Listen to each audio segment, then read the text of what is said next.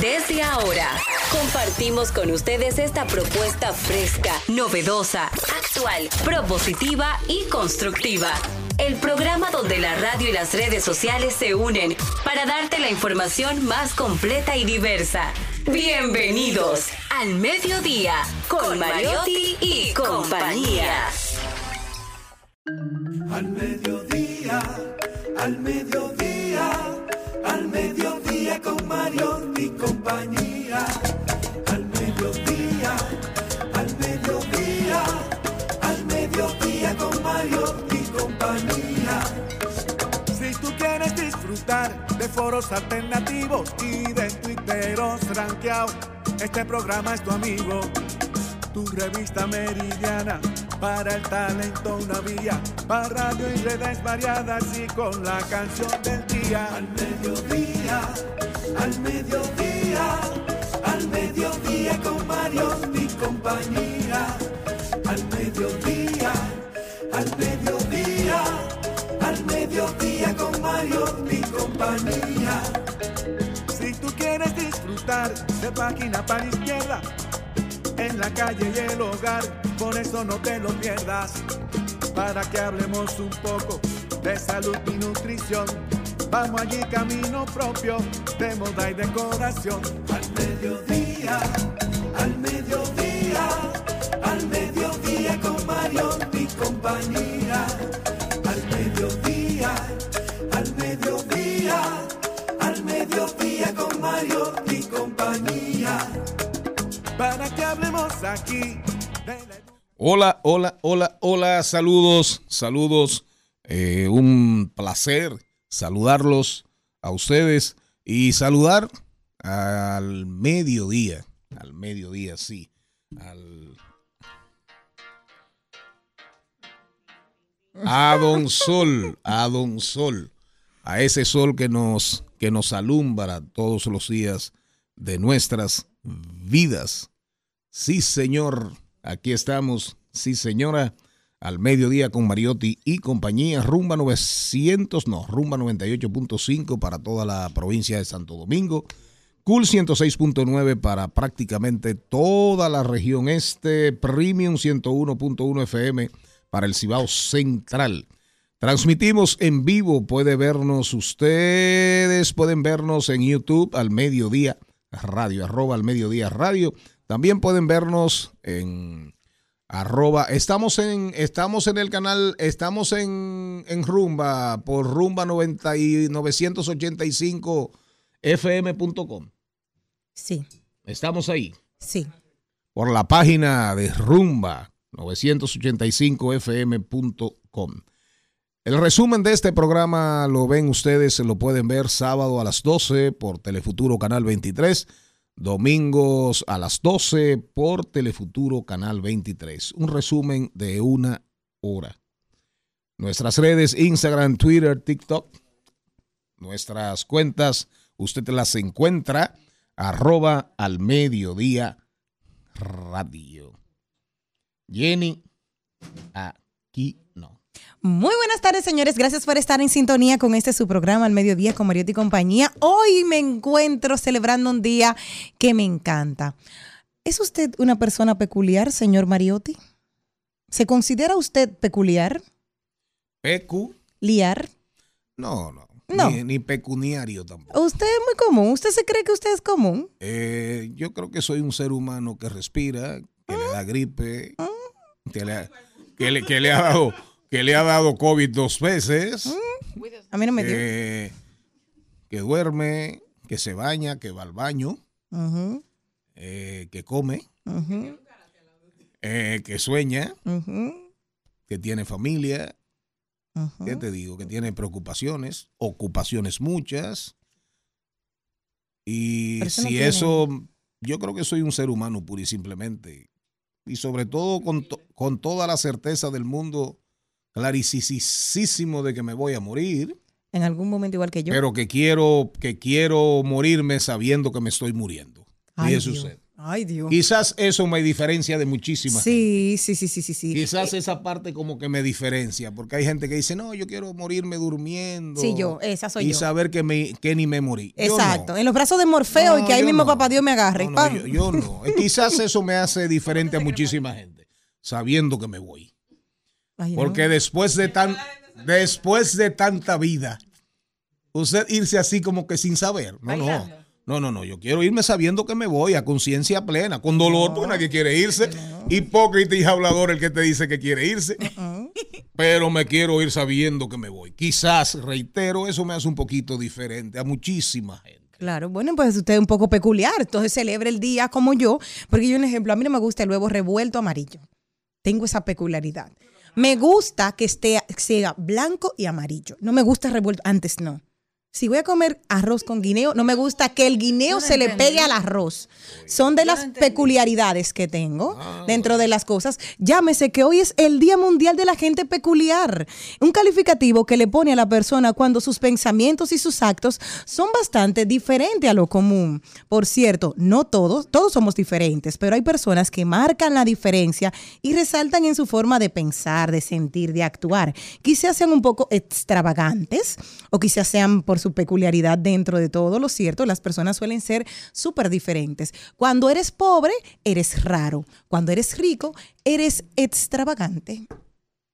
Bueno, a, a propósito de extravagancia, ahí anda, ahí anda, eh, ¿cómo se llama este? Peter Thiel, Thiel, que uno, creo que en la lista Forbes, en la lista de los más ricos del mundo, aparece como en el lugar 160, que él acaba, él acaba de decir que cuando se muera, él quiere que lo metan, lo congelen, lo congelen totalmente.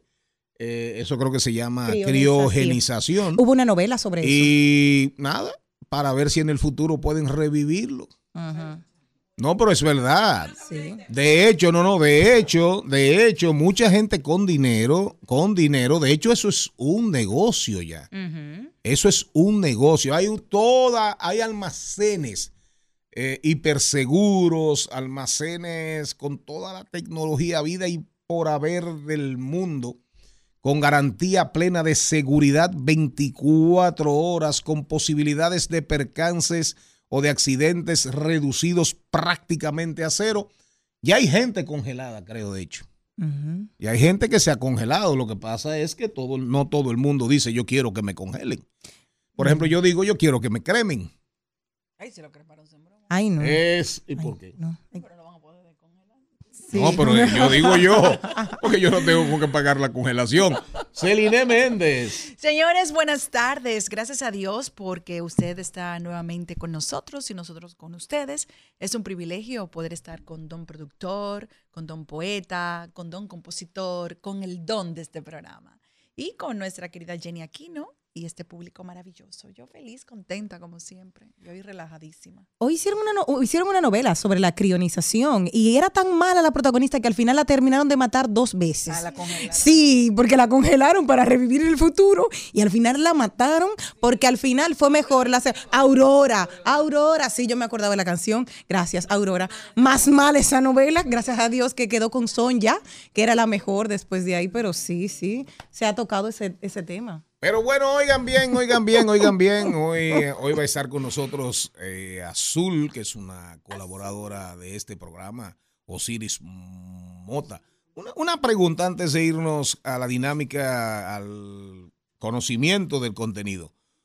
El día que la, que la ciencia de datos, eso es una pregunta interesante para el ministro de Educación Independiente, Darían Vargas. Estuvo por aquí ayer. Sí, el día que la Big Data, el día que la minería, la ciencia de datos, tan llevada y traída en estos tiempos, pueda manejar el inconsciente de las personas. ¿Qué va a pasar? Hace rato que lo está haciendo. El inconsciente. El inconsciente. Mm. No, yo no creo que... No, no, puede haber manipulación. Bueno, manipulación, Puede haber manipulación, pero entrar al inconsciente, al subconsciente es otra cosa. Yo estoy hablando de la, del inconsciente, no del subconsciente. Más en el inconsciente freudiano de Freud. De Freud. Es más profundo. Usted se imagina, usted se imagina que la Big Data pudiese entrar al inconsciente de una mujer embarazada. Cuando llegan los antojos. A mí hay algo que me preocupa. Cuando llegan mucho los más. antojos. A mí, Sí, sí. a mí me preocupa algo mucho más. Y la embarazada siente que tiene una necesidad imperiosa. ¿Usted se imagina la Big Data operando ahí? No, bueno, le quita a uno la ansiedad de comer algo. No. Los, an- los an- ¿Embarazada? los antojos suyos, señora Méndez, cuando usted, eh, Uno solo fue. cuando usted Yo se recuerdo. O si quito puerco, ya me dijo. No, no, como- gracias a Dios que nunca me hubiera ustedes saben que Era loca con lengua vaca. Celine. Celine estuvo embarazada una vez de trillizos. Y entonces ahí se armó una discusión porque ella tenía, ella tenía tres antojos en vez, en tres ¿Te antojos imaginas? en vez de uno. Sí, porque se supone que es uno, eh, no es uno por muchacho. sí. Ahora, si se antoja de, de un antojo para los tres, se supone que todos salen si es un chicharrón con una manchita de chicharrón.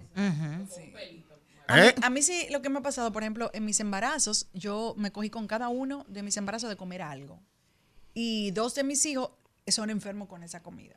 Por ejemplo. Ah, usted- usted ve, un tema interesante. Sí, por ejemplo, em, con Ariel Adolfo, que en ese momento, eh, mi primer hijo, ahí era de verdad que yo comía muy sano, muy sano. Y yo no sabía todavía que estaba embarazada. Y fui con unas, eh, unos familiares, unas amigas, a un restaurante en la noche y yo pedí un hamburgues con mucha papa, cachú, mayonesa y una soda. Todas ellas, Un yo atracón, no me di cuenta. un atracón. Todas ellas me miraron como que, ¿y qué fue lo que... Te estás pero nadie- muriendo, tú sí, estás bien. pero nadie dijo nada. Yo iba, de hecho, iba a perdone la hora y inmediatamente terminé de comer todo eso. Me fui a trabajar y ellas me dicen que después ahí se dieron cuenta que estaba pasando algo raro conmigo porque ni siquiera para irme a trabajar yo nunca en mi vida cené en esa, en esa cantidad y nunca en mi vida pedí un hamburgues ya de adulta. Y hoy en día es la comida favorita de Ariel Adolfo. Llegó su boca llena de aceite, perdona la hora. No grave. El primero que se dio cuenta que yo estaba embarazada por mi cambio de actitud fue Irving Alberti. Porque Irving tiene como una percepción así como Charlie. Y yo le dije, Irving, ¿cómo tú te diste cuenta? Y me dice, por tu actitud. No, no es, bueno, no sé, pero él, fue el único que lo descubrió sin yo todavía haberlo comunicado. Y con los otros niños, bueno, pues tal vez eh, Maya me cogió con comer berenjena. Yo solo comía berenjena. Pero ella no, no le gusta la berenjena. Pobre Maya. Ay. Valentina pasta, eh, muchas pastas, pastas, y esa es su comida favorita. Pero La berenjena falló.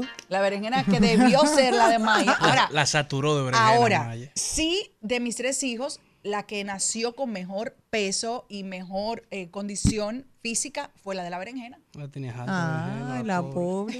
pobre. Mira. Pero, pero, ¿Y usted, pero, pero, pero. No le cogía con nada. ¿Eh? No, No, le pasó por hombres- arriba. Oye, una cosa, usted nunca Hay tuvo hombres que le dan antojos porque sus esposas. Es cierto. Quiero saber algo, nunca le pasó por ¿Te pasó arriba. eso? Nunca le pasó por arriba, porque supuestamente si una embarazada le pasa por encima al marido, supuestamente le pasa los malestares al marido. Yo dije, yo quiero hacer ese experimento No, para no, no, saber. No tuviste malestar, ni No, nunca, ni nada. nunca. Y. Margarita, Mi ¿no te papá de recogía noche los que tenía como que buscar. Sí, que pero, tú recuerdas. pero no, Margarita. Margarita hizo barrigas muy hermosas en sentido general. Sí, yo salí muy bonito. Y, y Margarita, y Margarita paría, Margarita daba, alumbraba y se quedaba como una muchachita. Ay, qué bello. Gracias a Dios. Ponme una musiquita ahí.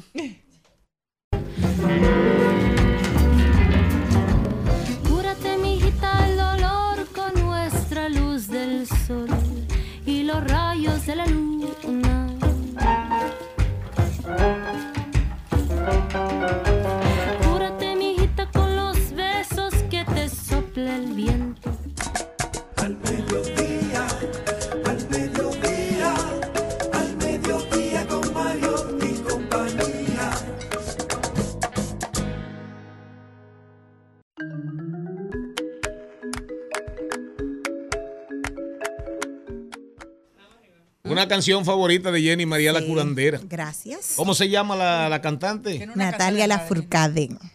Me lo mandaron el otro día y me gustó muchísimo. El contenido de hoy. Hablemos de seguros con Juan Osiris Mota. Aumento de los seguros en la República Dominicana. Azul. Vamos a hablar de los premios Globos de Globo de Oro. Eh, Oppenheimer, Oppenheimer arrasando. La película, la película de Netflix que recrea una vez más la tragedia de los Andes, de aquel equipo de rugby uruguayo que en un avión de la Fuerza Aérea eh, Uruguaya iba a un encuentro en Chile, iban jugadores y sus familias, ya se hizo una película hace muchos años, Eh, se han hecho dos antes, Esa era- esta es la tercera, pero la primera fue Viven, la primera fue Viven, que tuvo muchos problemas legales, porque hay familiares que no querían que la información saliera, en fin. Pero fue la primera película. Ahora en Netflix recrea la historia, una súper, súper, súper bien hecha, súper, súper bien hecha la película.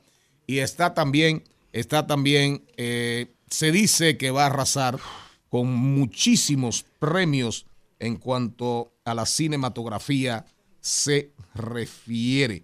Hoy el doctor Eric Cuello, el doctor Eric Cuello viene a hablarnos, es un médico gastroenterólogo y nos quiere hablar, nos quiere hablar del manejo integral de la obesidad.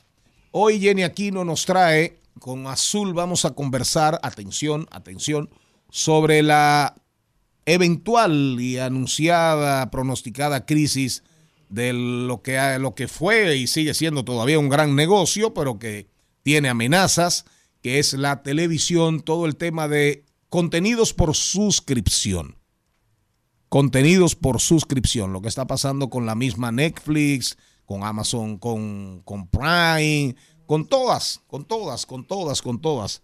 Hasta con la cajita de RecTV, hasta con la cajita de RecTV. Jenny Aquino, Jenny Aquino nos va a poner sobre la mesa, nos va a poner sobre la mesa un tema que está muy vinculado al mundo de hoy, a los chips.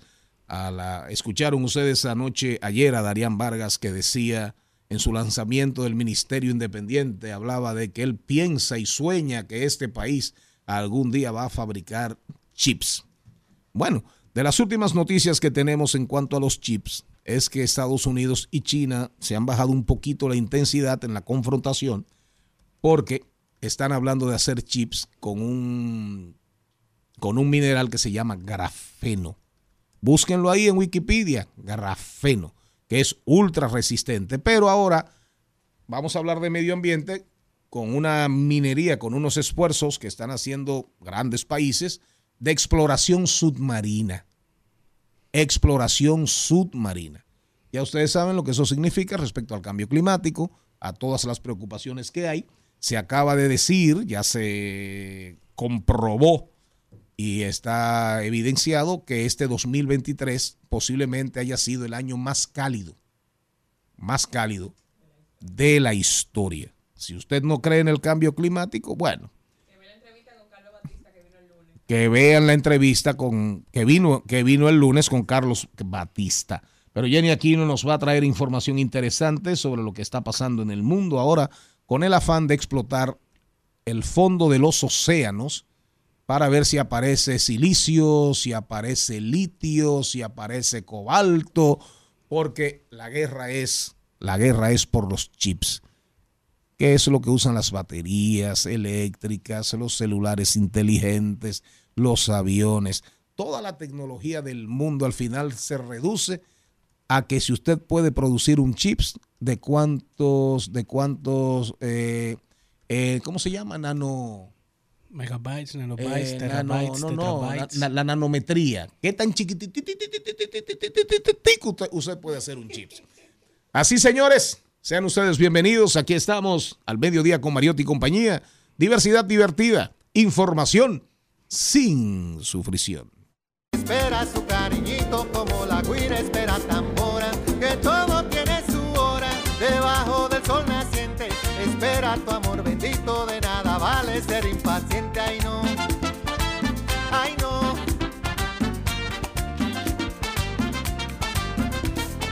Me preguntas cómo yo lo sé, que te dé una explicación, pero con el buen amor.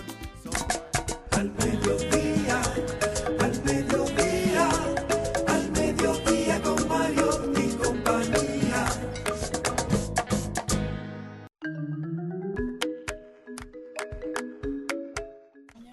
Tengo un amigo que dice que el que no tiene un seguro médico no vale una mota. Ah, sí.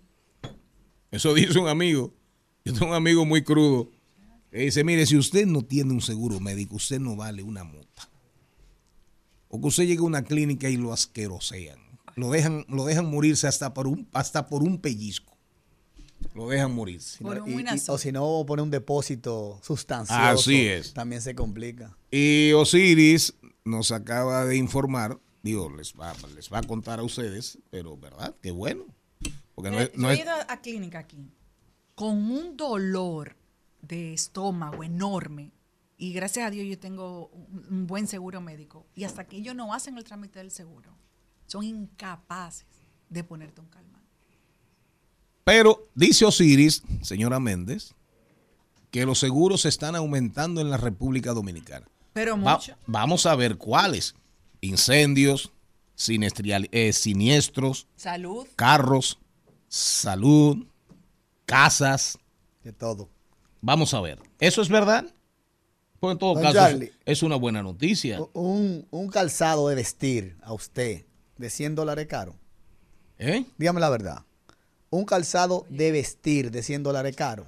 No, yo creo que depende de la marca, depende de la calidad. Y, y- y uno de 25, de 20 dólares, si me ajusta, si me queda bien, es el mejor del mundo. ¿Y, y tú, Celine, Porque, por ejemplo, yo tengo problemas en unos callos y una mala práctica médica de un podólogo. Y los zapatos míos tienen que ser ultra, ultra, ultra suave. Entonces usted tiene que eh, comprar un zapato especial para su condición. Exacto. Yo compro zapatos cuando aparecen. Cuando aparecen, tengo que comprar zapatos o más grandes para que el dedito se me quede un poquito atrás. O de una piel de una. Que, Sí, no, tenga, que, no, una que no tengan costuras, por ejemplo. O sea, por eso uno de 10, si me acomoda, es un espectáculo. Celine, ¿y tú que eres mujer? Bueno, yo honestamente compro el zapato según la necesidad. ¿Qué quiero decir esto? Con esto, si es un zapato que yo voy a utilizar o que tengo la dicha de tener el mismo peso hace muchos años, pues entonces el pie no me cambia, solamente me cambió cuando engordé por mis embarazos. Pues hay zapatos que yo lo compro que sean buenos, que sean costosos, porque me van a durar muchos años. Pero, por ejemplo, los zapatos que yo uso con más continuidad, ahora que uso mucho tenis, pues yo no compro tenis caros. Yo compro un tenis, como dice Charlie, que sea cómodo, bueno y barato. Como me dijo Valentín el otro día, mami, me salió una cosa con las 2B. Y yo, ¿y cuál fue la 2B? Le faltó una del bueno, bonito y barato. Eh, Celine, bueno. ¿pero lo compra de 100 o lo compra por encima de 100 o por abajo de 100? No, yo compro te- zapatos me menos dando de 100. ensalada. Compro zapatos, mira, de hoy yo tengo uno de 40 dólares. Sí. Pero me he comprado zapatos de más de 100 dólares. Mire, ¿por qué le hago la pregunta? Porque quizá para un, un deportista Mira profesional, un basquetbolista, un zapato de 200 dólares sea un zapato, un tenis barato. Pero a alguien que no va a tener ese valor que representa para ese basquetbolista, Que es para darle candela. 30 80, dólares y no más de 80 es ahí. muy caro, 80 es muy caro. ¿Por qué le digo esto? A mí no me preguntaste. No, yo no, no, yo no, no, yo preguntar otra cosa Yo no, yo no, yo no compré, yo no compré zapatos, yo compré un patín y costaron 250 dólares. Un patín. Claro. Mira, quizá para una gente sea un absurdo comprar un patín de 250 dólares. Hay que matarme. No Ya. sé. Pero para mí Pero, pero para ti hay un valor. era, hay un claro, valor. y tengo un año dándole guata y los, 6,000 y los, y los patines siguen igualitos. Entonces estamos claros que Por el son de tema carreras. del costo y el valor Claro. es algo subjetivo. Hay una relación que posiblemente es subjetiva para cada gente. Claro. Claro. Costo y valor. Igual que las bicicletas. Para mí, perdón, Jochi Santo, yo sé que lo que voy a decir no es correcto, pero para mí bicicleta es bicicleta. Pero, Pero hay bicicletas de 10 mil, 15 mil, 20 15 mil. mil. Yo ni voy a decir, porque, aquí- porque cuando empezaron a decir los valores de la bicicleta, eh, hubo un reguero de problemas que no le voy a traer. Entonces- pero que bicicleta que mejor me compre un carro. Lo caro y barato entra a una subjetividad. Porque va a depender de quién lo pueda pagar y del valor Claro, que la representa. No, y lo que usted tenga, porque si usted tiene su dinero para gastarlo, señor, gátelo. Porque como dice. Charlie, cuando uno se muera, ¿qué es lo que se va a llevar? ¿Qué ha pasado con el seguro? Que nosotros, ya sea por desconocimiento o por cultura, no le damos ese valor. ¿Y qué entendemos? Que es caro. Generalmente entendemos que el seguro ha sido caro. Es caro y nada más sirve cuando hay que usarlo. Pero le digo algo. Vale, no Históricamente, aquí en el país, el costo del seguro se ha manejado y no ha tenido los aumentos a la exposición de país y los riesgos que tenemos. ¿Qué significa eso? Que la industria, como hay una poca eh, penetración del seguro en el país respecto al Producto Interno Bruto, tenemos de, la- de las más bajas del mercado. Apenas llegamos a 1.6, cuando en América Latina en promedio 2.8. Y ni hablar de Estados Unidos, que anda por los 12%, pero una economía mucho más fuerte. ¿Y qué es lo que ha hecho la industria? Bueno, manejar esos aumentos que deben darse anualmente para que la gente, por lo menos tímidamente, adquiera el seguro. Pero ¿qué pasa cuando ya no hay forma de manejar un aumento? Viene el aumento de golpe. Lo peligroso es que ahora este aumento se ha sumado a una situación.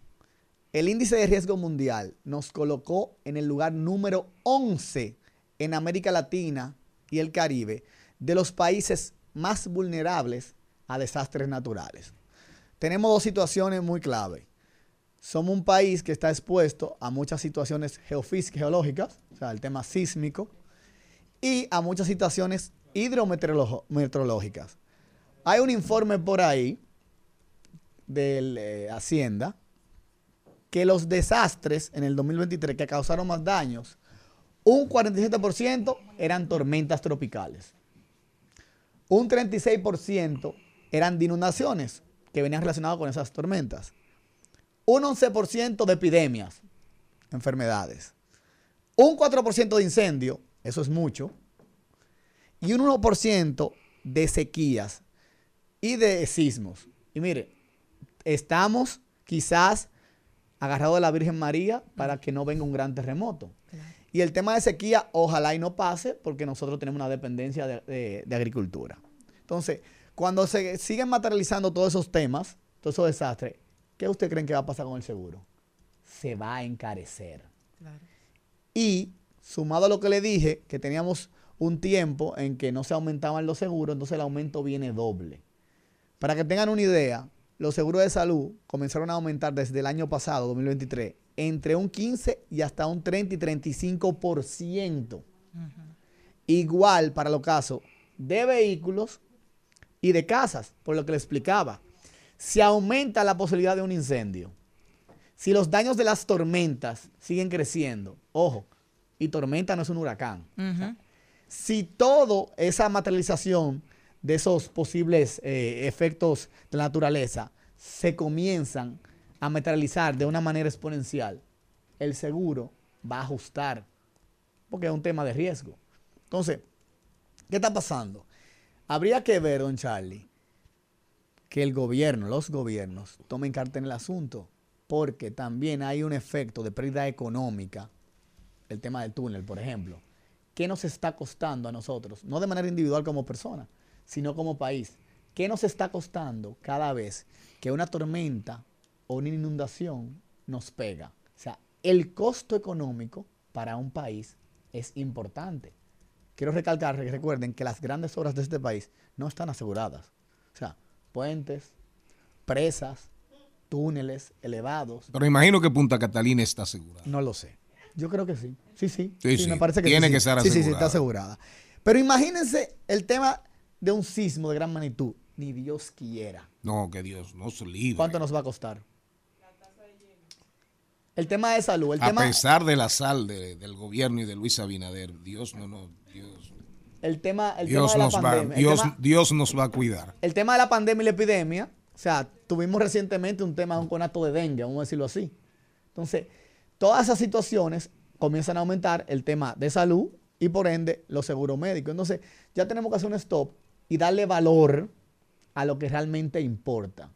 Y no seguir entendiendo y no seguir como loro diciendo que los seguros no pagan o que los seguros no funcionan. Creo que tiene que Es mejor, es mejor un seguro, es menos malo un seguro malo que no tener un seguro. Sí. Esa, esa es como la línea. Y realmente nadie ha quebrado por pagar un seguro. Ahora, por no tener un seguro, Ah, eso sí, claro. por no Claro. tener un seguro, porque podemos decir lo que sea, pero si en una situación médica, un seguro, tú entendías que te iba a pagar un millón de pesos y lo que te paga 800 mil pesos por un tema deducible que tú no conocías. Sí, pero si tú no tenías ese seguro, había que buscar esos 800 mil, ese millón de pesos completo. Exacto. Entonces, el tema de los vehículos. Ya hemos visto que el tema no solamente es accidente de tránsito, colisión. Estamos viendo la inundación en las torres. Entonces, todos esos riesgos se están agregando, están pasando el cambio climático y no estamos dándole ni la importancia ni el valor, ni de manera individual ni gubernamental. Y en el caso de, de- del seguro, mm, yo lo vi en el año pasado, ya en el 2023, ahora para el 2024, a mí me gusta pagar mi seguro del, del carro anual y yo registré un aumento de 4 mil pesos, que para mí estaba súper bien, porque durante un año era la primera vez que yo tenía seguro, o sea que está bien. Y no me pasó nada a lo largo del año. A mí accidentalmente no, pero hay que tenerlo. Mejor tenerlo y no necesitarlo Mira, que al revés. Jenny, y, y algo importante, hay mucha gente que me dice, pero yo no he chocado y me aumentaron el seguro. Por un tema de inflación normal, Claro. los costos de reparación de vehículos aumentan. Y por ejemplo, la, la proliferación de vehículos chinos, que ahora esos vehículos chinos muy lindos, no voy a mencionar marca, ya están comenzando a dar las carpetas. Y gente que ha durado cuatro, cinco, seis meses en un taller Ah. porque no llega a la pieza. Entonces, todo eso es un costo asociado a la reparación que la aseguradora analiza antes de darte la prima y dice, bueno, no, no te puede costar lo que te costaba antes, te va a Mm. costar más. Porque a mí, cuando me pase el siniestro, me va a costar mucho poder indemnizarte. Claro. ¿Qué más? Nada. Más nada. Asesórense, compren su seguro. No, no, no, nada más. compren su seguro. Asesórense y compren su seguro. No sean tacaños. Y oigan bien, oigan bien, reitérelo ahí, que es menos malo tener un seguro malo que no tener seguro. Esa parte de menos malo lo dijo usted. Yo de que digo, es mejor tenerlo Qué lamentarse. y no necesitarlo que necesitarlo y no tenerlo. Nadie ha quebrado por pagar un seguro. Ahora, por no tenerlo en una situación, hay mucha quiebra. Miren, señores, Juan Osiris Mota, asegúrese, asegúrese. Si usted tiene la posibilidad mínima, ahorre si usted quiere, busque, hurgue, rompa la alcancía. Deje de hacer una salidita. claro, Deje de comprarse unos zapatos. Sí, que estamos en enero, no, no Ah, estar por eso que tú hablaste de los 100 dólares. No, no, yo no dije eso. Es un tema de valor. Era para ver contra los tenitos. Pero- No, pero yo, yo puedo dejar de pagar lo que sea, pero no seguro. pero hay que asegurarse. Sí, señor. Cuando regresemos, seguimos, venimos con clave A. Atención, atención, los ecologistas. La explotación minera submarina. Oigan qué tema. La verdad que este es un programa diferente. ¿eh? Sobre todo Peculiar. Porque, sobre todo peculiar, sí. Para porque hoy. Porque tenemos aquí a, a la más peculiar de todas. Ahora tiene, ahora tiene un apodo nuevo. Jenny la peculiar Aquino. Seguimos, seguimos, seguimos con Al Mediodía, con Mariotti y compañía. Al mediodía,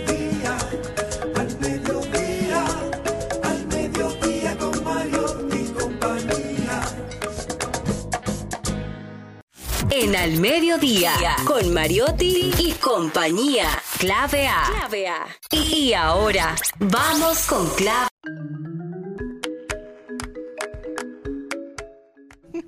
Señores, y nosotros tenemos que hablar de Noruega, ya que con importantes reservas de petróleo y gas en alta mar, se comprometió en el 2021 a gestionar de forma sostenible el 100% de sus aguas costeras hasta el 2025.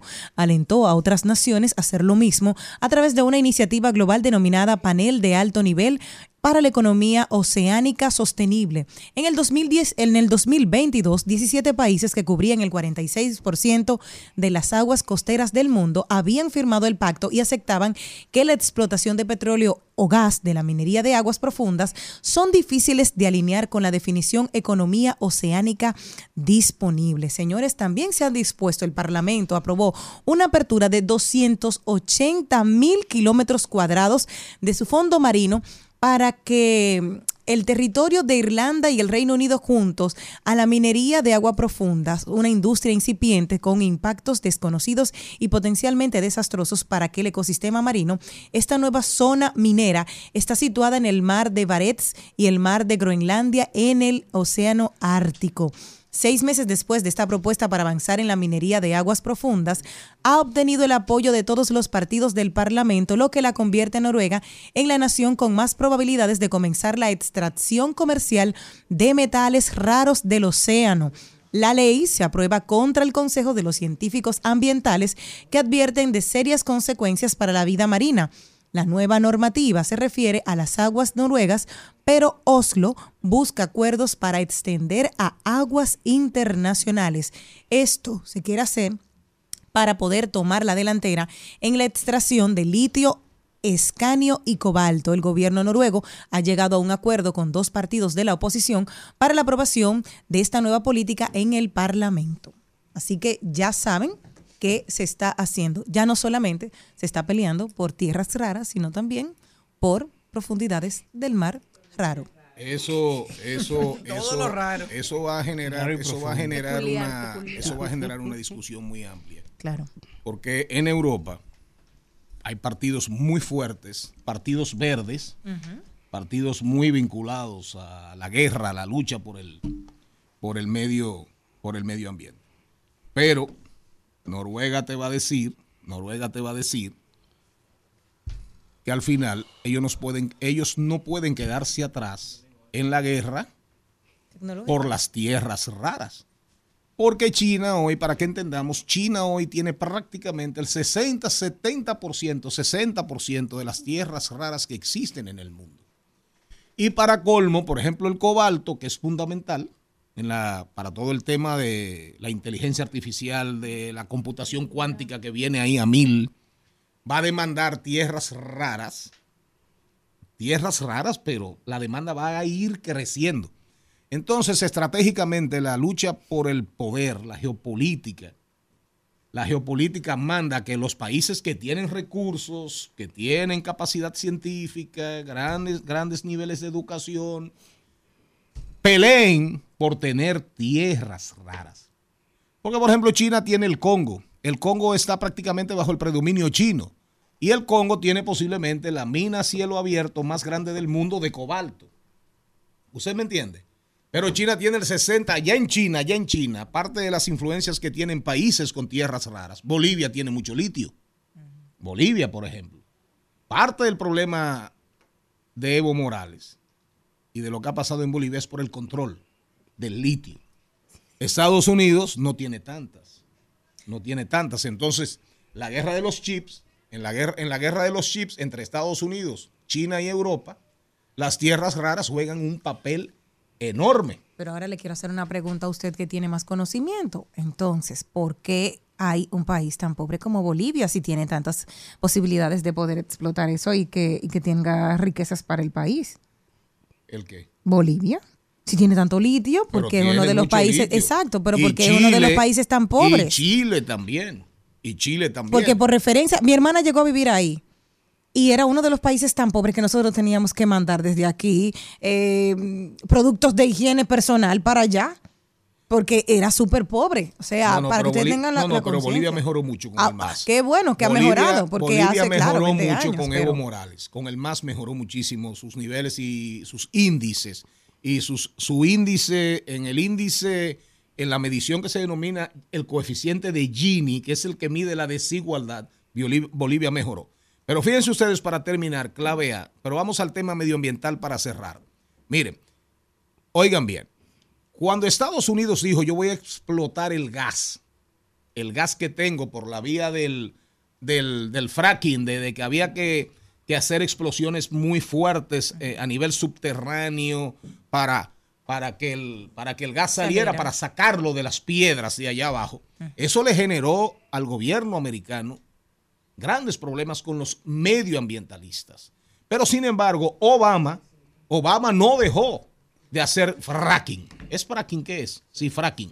No dejó de hacer fracking. Porque él entendía que con la guerra con Rusia, con el tema con Rusia, con el tema del gas respecto a Europa y el dominio que tiene Rusia, Había que asegurar una la influencia que tiene Rusia respecto a Europa por el gas, como el principal suplidor, más, más países que fueron de la periferia de la órbita soviética, Obama dijo, denle para allá. Entonces, ¿qué, está haciendo, ¿qué están haciendo los países nórdicos? No, espérate, nosotros no podemos esperar que depender de China, depender de, de whatever, de cualquiera, nosotros vamos hacia el fondo del mar. Pero usted va a ver discusiones, discusiones muy grandes. Ahora sale el tema, ahora sale el tema del grafeno. ¿Usted sabe lo que es el grafeno? Búsquelo. No. No es hermano del como No es el eh. grafiti. No, no es el quejigueros. grafiti. No, no, es, es grafito. El grafito es Pero donde se saca de, de donde se escribe. Exacto. Búsquelo. Grafeno. Grafeno Grafeno. es una sustancia compuesta por carbono puro, con Exacto. átomos organizados en un patrón regular hexagonal parecido al grafito. Es un material casi transparente, una lámina de un átomo de espesor de unas 200 veces más resistente que el acero actual y más fuerte, siendo su densidad más o menos la misma que la fibra de carbono y unas 5 veces más ligero que un aluminio. Usted quiere ver. Usted quiere ver. Ahora están hablando de grafeno para chips. Oigan bien, todo lo que usa grafeno. Atención. Baterías. Oigan bien. Drones. Pantallas táctiles y flexibles. Auriculares. Altavoces. Ordenadores. Motores. Coches. O sea, el grafeno se usa en todo. O sea, esta cabina está llena de grafeno. Sí. Es un grafeno que se extrae del grafito y se compone de carbono puro, uno de los elementos más importantes de la naturaleza y que conocemos en un objeto como el lápiz, que yo decía, se parece al Claro. grafito, que era lo que yo conocía. Claro, ah, grafito, claro, grafeno claro. no. Porque grafito. el grafeno tiene una cosa, ductilidad, flexibilidad, pero sobre todo dureza. Sí. Es durísimo. Cuando hablaban de bicicletas, ahorita hablaban de bicicletas carísimas. Ajá. ¿Qué significa el carbono? Una bicicleta donde predomina el grafito o el carbono. 15, 20, 25, 30 y hasta 100 mil y pico de dólares. Dependiendo. Ahora, un niñito la levanta con un dedo. Sí. Pero si usted se cae, usted se, usted se desbarata, Y ella se rompe el cuajo y la bicicleta se queda y la bicicleta se, se queda No, eso va a pasar también con igualita. Entonces, reiteramos, gracias Jenny por traer este tema que nos sirve, digamos, para ilustrar y para hablar, porque a veces tenemos que entender que el mundo, en el mundo de hoy, en el mundo de hoy, China, Estados Unidos, peleando por la hege- hegemonía en el ámbito militar y sobre todo en el ámbito económico, tiene que ver precisamente, y no se lo encuentren raro, tiene que ver con el dominio, con el control de tierras, de tierras. Maribel Contreras se integra, llegó desde el salón directico para acá. Seguimos en el mediodía. Bueno, pero déjeme decir algo. Sí, diga, diga. Eh, Porque te saludó y te dio banda. Sí, me, me saludó y me dio banda de camión. de camión. Bueno, eh, con relación a eso que ustedes estaban conversando del grafeno. En el Ah, 1930. yo, yo nada más conocía algo que se llamaba grafema. Eh, ¿Cuándo fue que lo, lo descubrieron? En el 30, en 1930. Oh, André Hein y Konstantin Novoselov. Una de, la- una de las tendencias y de, la, de, las, de los comentarios más divertidos que hay en las redes sociales está relacionado con Rusia. A propósito de que el que quiera irse para allá a, a pelear va a tener todas las oportunidades Veo. de ser ruso. De ser ruso. Sí, Putin está buscando gente. Y matrimonio con una rusa de una vez. Sí, ¿Eh? no vale eso, tú no Pero eso, eso es si, se- si sobrevive a la guerra, Si un ruso me quiere que venga a buscarme aquí, que se quede aquí. Si sobrevive a la guerra. A la guerra, entonces tendrá de todo. Oye, si un ruso me quiere que venga a buscarme aquí, que aquí hacemos ensalada rusa igualito que allá. Pero miren para cerrar, porque venimos ahí, y Celinet tiene una información súper interesante a propósito del contrato de Aerogón y lo que está pasando ya, lo que está pasando en el aeropuerto desde diciembre. Pero trajimos el tema de, de Noruega respecto a la explotación submarina y la minería submarina. Gracias a mi asesor de medio ambiente. Porque fíjense ustedes que nos llegó una información. China olvida las diferencias con Estados Unidos y hacen equipo para crear algo inédito. El primer semiconductor de grafeno. La rivalidad entre China y Estados Unidos ha llegado a campos de la ciencia y tecnología como no veíamos ese tiempos de la Guerra Fría. Y por, por ahí se va la información. Entonces, ¿por qué quieren hacer? ¿Por qué nunca se ha hecho un chip? Nunca se ha hecho un chip de grafeno. Pero es abrir oportunidades, abrir oportunidades para tener también, para depender menos de otros minerales, de otros ser- minerales. Y de otras políticas. Y, ser Y- los primeros. y Porque ser- luego que lo hagan, claro. vienen detrás el y resto. ser los primeros en el desarrollo de semiconductores de grafeno. ¿Nos vamos? Soy como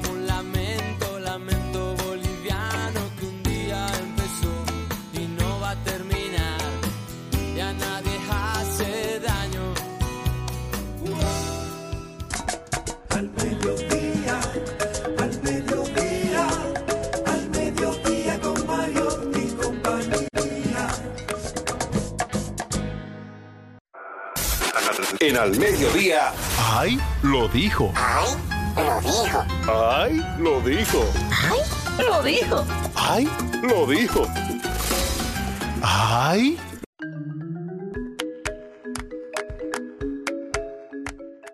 ¿Con qué nos vamos?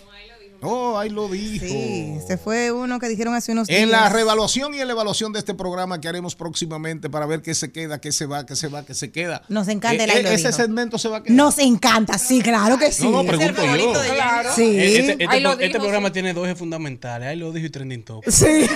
Sí, porque es- esos dos convocan a la vagancia. No. No, Sí, no, no, convocan no, a la no, vagancia. no, por eso No. no, porque responden a uno de los conceptos de, De este radio- de programa. radio y redes, De radio- redes y radio. Radio, Bájate ahí. Redes, Sí, pero, y Jenny, sí, pero, pero Jenny Aquino, pero Jenny Aquino se me va por lo fácil.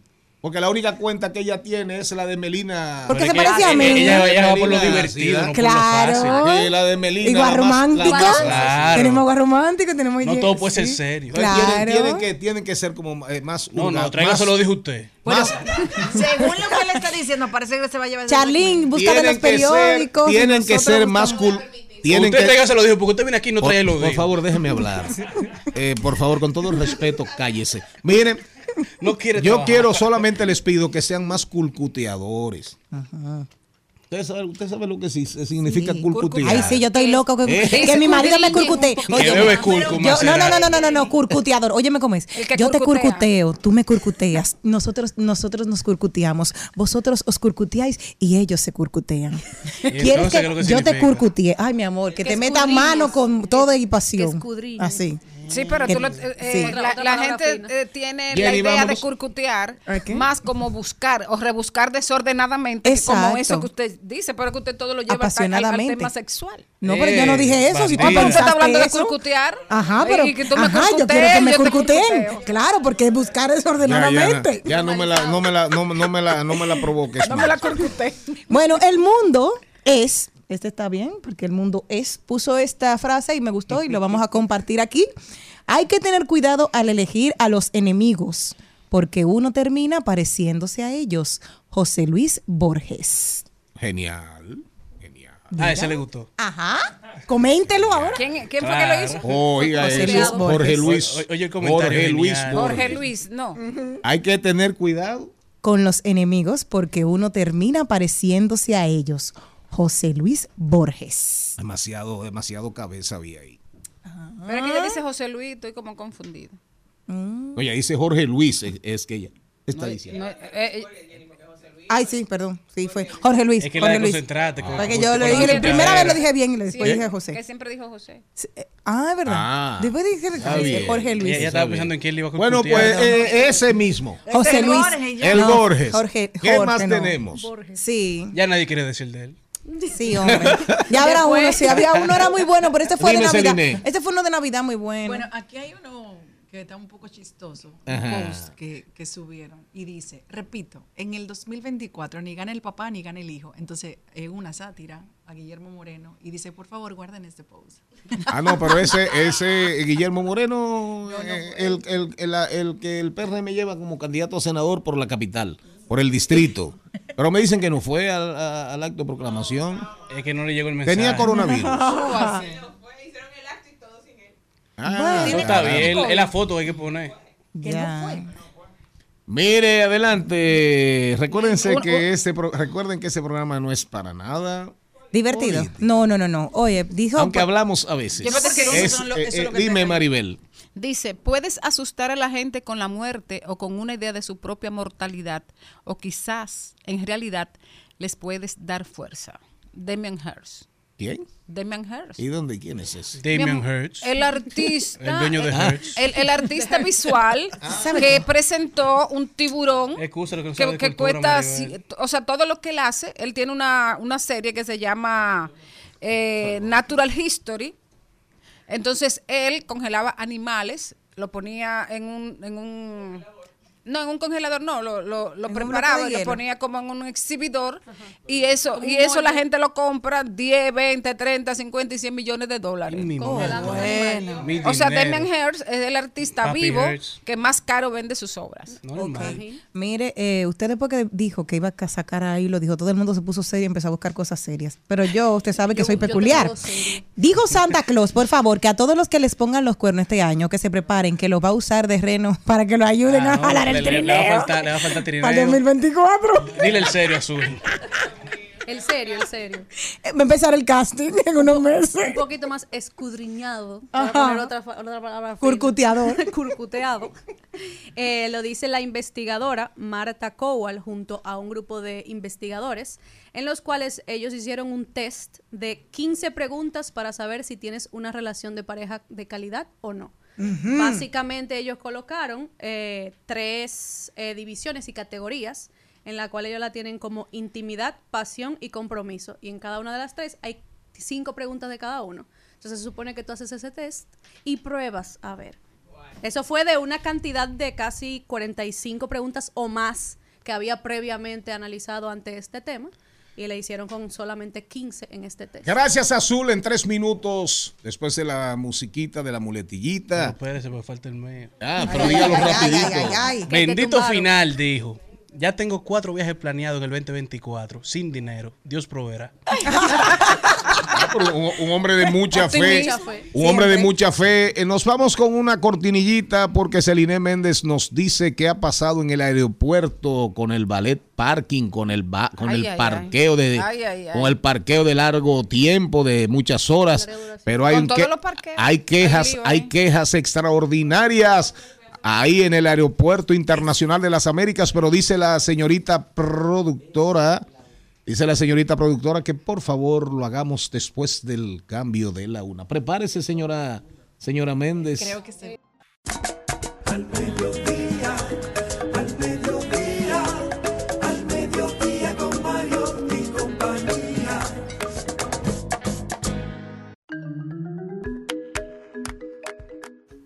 Bueno, nosotros Hable, hable, con el hable. espacio. No, yo pensé que usted me iba a introducir, pero No, Celine Méndez. Llega. me encanta. Llega la encanta. belleza y la mente. Qué voz. Ahí viene. Ahí viene. Ese era otro. Un besito para mi amigo que lo vi ayer, que está muy en paz. Señores, ya, vámonos en serio, que tengo una noticia seria. Hay unos problemas que han salido a la luz pública. No es que todos esos problemas sean nuevos, porque yo soy una usuaria frecuente de este servicio y siempre o casi siempre he encontrado algunos inconvenientes en el mismo. Aerodón explicó el caos que tenía en el pasado diciembre, en el mes de diciembre, con el servicio del ballet parking. Ellos dijeron que subcontrataron a una compañía externa porque los parqueos que tenían para el servicio de larga duración no eran suficientes para la demanda de los viajeros. Entonces, ¿qué ocurre? Subieron algunos videos las personas diciendo todo lo que tenía que ver con el caos, pero esos servicios subieron a nivel económico de una forma, eh, vamos a decir que muy caros. Hay algunos de que puedo decir el precio. Por ejemplo, el servicio del, del alert parking normal de un día, de larga duración, eh, cuesta 900 pesos y por un día con el ballet parking, porque no había otra opción, no era que usted tenía que elegirlo, es que era la única, si quería hacerlo, era de 2.150 pesos. Dijeron que ya el servicio del ballet parking no va a estar disponible porque a partir de abril van a habilitar un parqueo nuevo para que la gente pueda utilizar el servicio normal, el que tenía el aeropuerto normalmente, que era el de larga duración. Yo, como una de mis pasiones es viajar, pues normalmente eh, siempre tengo es- este problema. Tenemos problemas con la maquinita, que Azul también lo decía, cuando uno va a pagar, que no funciona. Es decir, no es tan cómodo, no es tan fácil, no nos hacen la vida eh, tan manejable. Y no estamos pagando un costo que sea barato, porque por dos o tres días usted se le van un dinerito bien largo. Con Dios por delante, a partir del mes de abril, dijeron que vamos a tener unos parqueos nuevos disponibles y así espero también que el área de la parte donde dejan a los pasajeros hay unos parqueos que son de los ejecutivos de Aerodón, porque ahí no dejan parquear a nadie, que quiten eso de ahí. Los ejecutivos que se parquen en otro lado, porque el que tiene que tener preferencia es el pasajero. Entonces usted ve que esas dos filas, si una persona va a desmontar a un pasajero en la derecha o en la izquierda, no hay por dónde salir. Entonces lo que hay es un caos. Y lo mismo ocurre en la parte donde usted va a recoger un pasajero. Ojalá esto se pueda, esto se pueda hacer fácil, no hay que construir un edificio ni nada. Eso es simplemente ampliando una logística mayor y que los agentes del DGC de verdad se pongan las pilas y que quiten a todo el que está ahí. Ay, ¿y usted que, que vive en un avión, qué pasó? ¿Le pasó algo yo que le oigo tan amargada? Yo lo digo, estoy di- diciendo la noticia que está en los medios de comunicación, pero yo lo he vivido. Ah. Yo, usted sabe que yo lo que deje en esta tierra, soy como Maribel, me lo llevaré en lo que he viajado y he disfrutado, porque de que usted me da a mí un día libre, usted sabe lo que yo le digo, me voy, jefe, ¿verdad? No, y- y- Algún día saldrá a la luz quién es el dueño. Del ¿A avión. qué va, a qué va- a qué va ella a Nueva York? Ay, Dios mío. Porque ella, Dios ella viene mío. muy, ella viene muy contenta de allá. Sí, ella viene Bueno, yo contenta. ¿Eh? cargo energías, tú no te imaginas. Ella Ya viene muy contenta de allá. No, no, y me voy a casa de mi mamá, la gente me ve. Pero Ay, se yo- va a casar allá. Ay, no. ¿No fue eso que dijiste? Ella- me voy a Que- que casar. se- que se va a casar con Ah, que la ah, mamá. que se va a Señores, ca- que yo voy a casa de mi ah. madre. Mi madre vive en los Estados Unidos y mi hermanita. Y no sé a ustedes, pero yo adoro estar en los brazos de mi mamá. Eso me... Como Sí. que, mira que yo soy una vieja, pero... Y comer de, de sus manos, eso me rejuvenece, me llena de energía, me cargo y ese es mi mejor refugio. Yo estoy convencido de que a usted le encantan los brazos de su mamá. Pero también le encantan ¿Cómo es que hay un salsero que los que- brazos hay- de hay- su papito. Hay un salsero que dice Mira, que esa risa, no es, esa risa no es por Celine, esta risa no es por Celine. Venimos con los deportes, después con Azul y después con los deportes. Mira, esta risa no es por ti, por lo que tú dijiste, para que conce. Tírame esa carcajada ahí.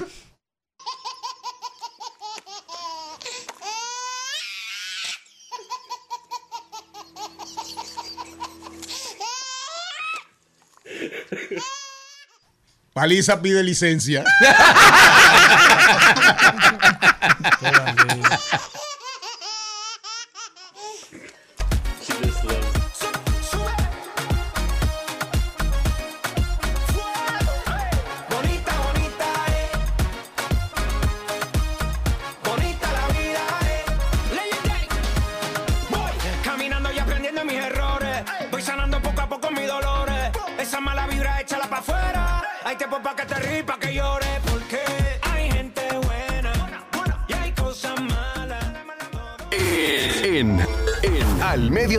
con Mariotti y compañía. Vamos al cine. Vamos al cine. Vamos al cine. Vamos al cine. Vamos al cine.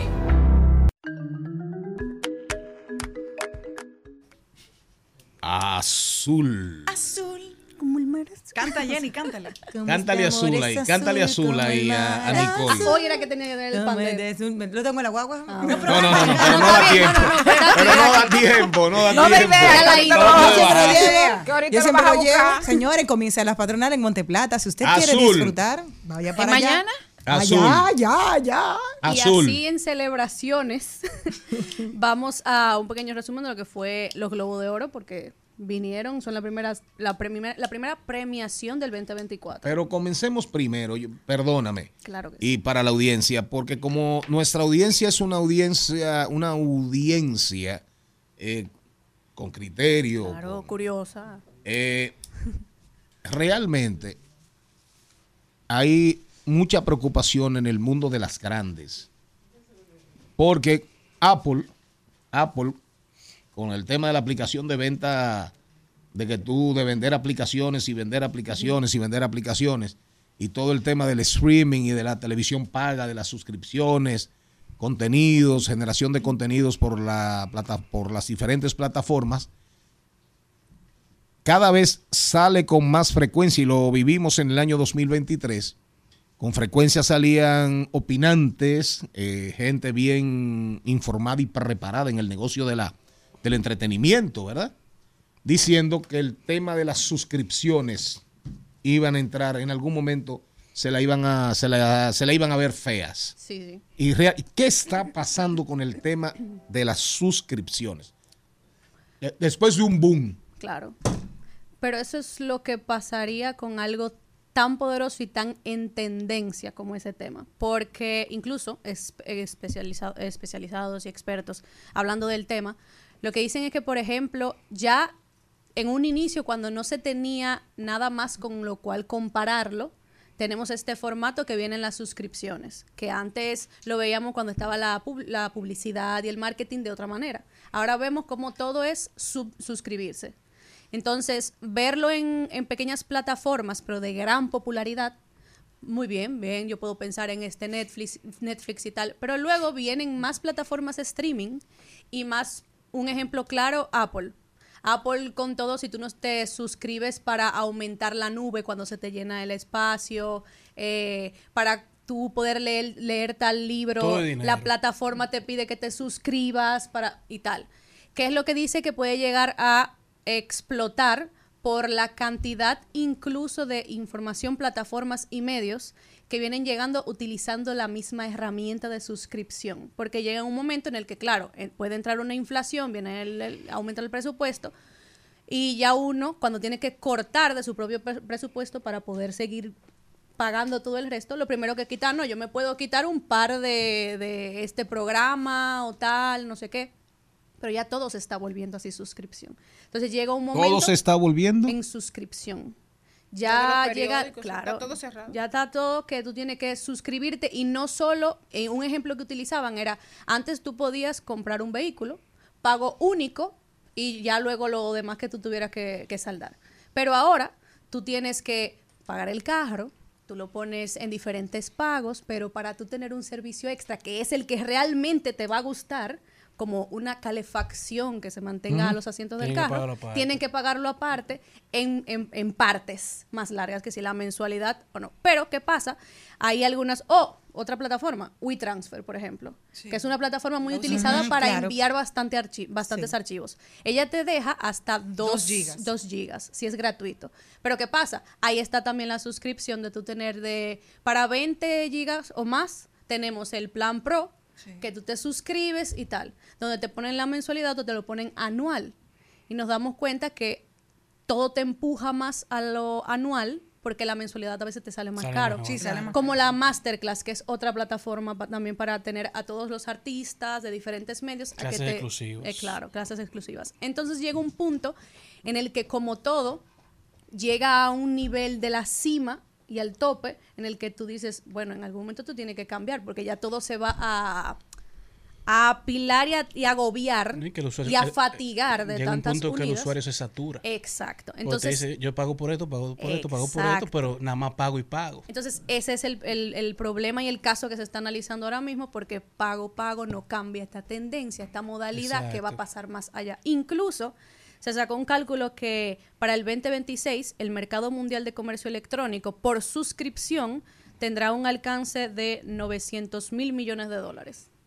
A diferencia de todos los anteriores, hasta el pico en el que estamos con la cantidad de, de- de fatiga y popularidad que están teniendo esta, esta herramienta. Pero el- ese es el caso que encuentra muy agobiante en estos nuevos. Pero todavía es negocio. Sí, todavía es negocio. Todavía es Claro, negocio. claro. Todavía Claro que- ah, es sí. que hasta No hay otra ahora opción. y va a seguir siendo porque mientras más plataformas lo tengan, otras se van a empujar a hacerlo.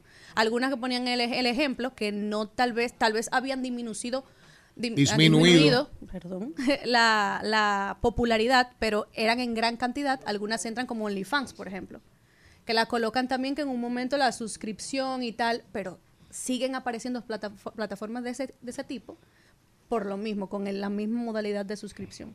A lo cual llega un punto que se va a bombardear de tanto que la gente, no, pues, ah, no, esto tiene que pagarlo, que ya lo hay. Ah, no, yo tengo que suscribirme. Ah, no, pues yo no quiero. Incluso había y te una- quedas mejor sin eso o recurres a una entrada ilegal de Había una, plataforma. había una app que era muy buena que es Play Pelis, que, era, que venía supuestamente. pirateado. No, venía Play Pelis que era directamente de Google. Entonces, esa le hacía competencia a todas las otras. Sin embargo, ahora para tú buscarla, yo tengo la tablet que acaba de morir. Pero todo es competencia. Y era, claro, eh, Google tú lo tenías libre y tú tenías todos, porque no importa de cuál plataforma de pago fuese, tú tenías acceso a No, ella de inmediatamente. una man- de una manera gratuita. Incluso son las primeras que te salen arriba. Sin embargo, ahora es difícil poder bajarla porque yo la quería para la computadora y se me dificultó. Tienes que mandar eh, como varios pasos y no terminaba de bajarla. O sea, se le han puesto también difícil al usuario poder tener el acceso y también el conocimiento de que tienen esas opciones gratuitas. Que yo la voy incentivando y también por Telegram, búsquenla. La piratería. Vamos a, vamos en Democracia. cinco minutos. Globo de Oro, Oppenheimer, Arrasó. que sigue arrasando, pero a mí no me gustó. No sé por qué. ¿El Oppenheimer o el premio? No, no, Oppenheimer. La película. Oppenheimer. La película. No, tremenda película, pero a mí de verdad yo me harté.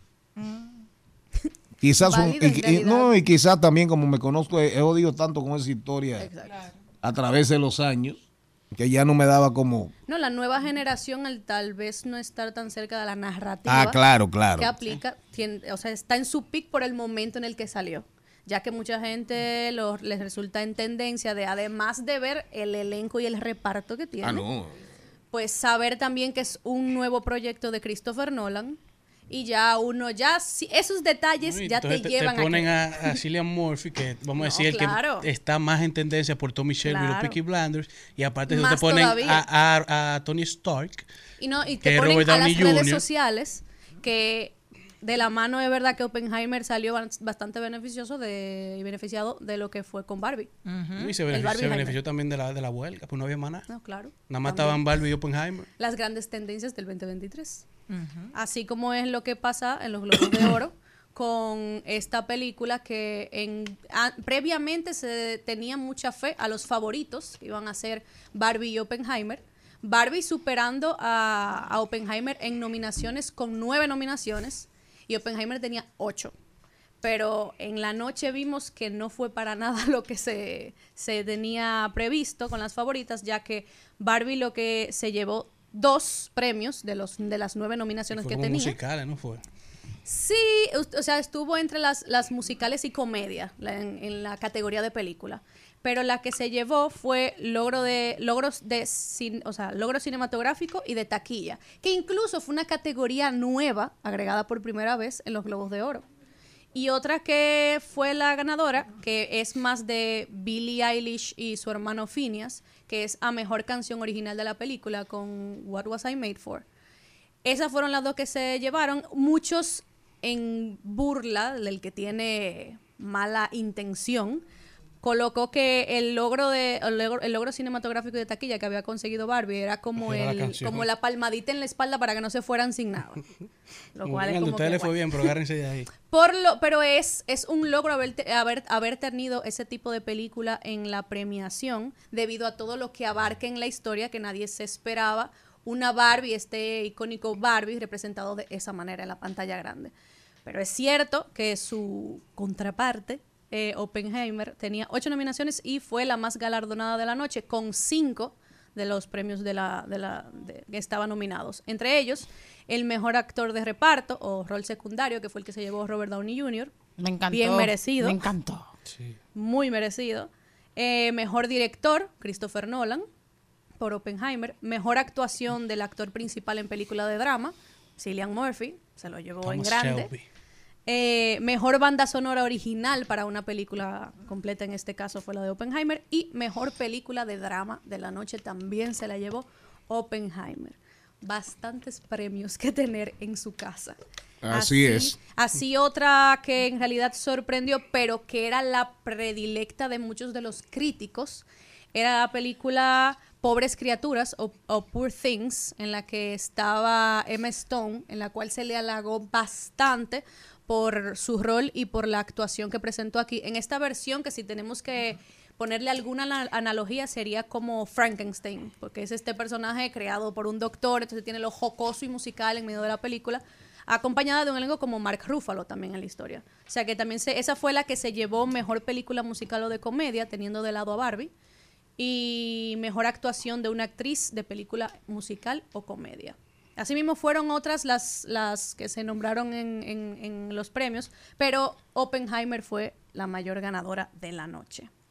Asimismo, quiero resaltar, ya que estamos hablando de premios, y es que los Emmys que estaban supuestos a tener eh, presencia el 2023 debido a la huelga que tuvo lugar en el año, se aplazó cuatro meses, a lo cual ya para cuando se permitió como volver a coger el, el rumbo del años. cine, claro, ya no podían, eh, ¿cómo, ¿cómo entramos aquí?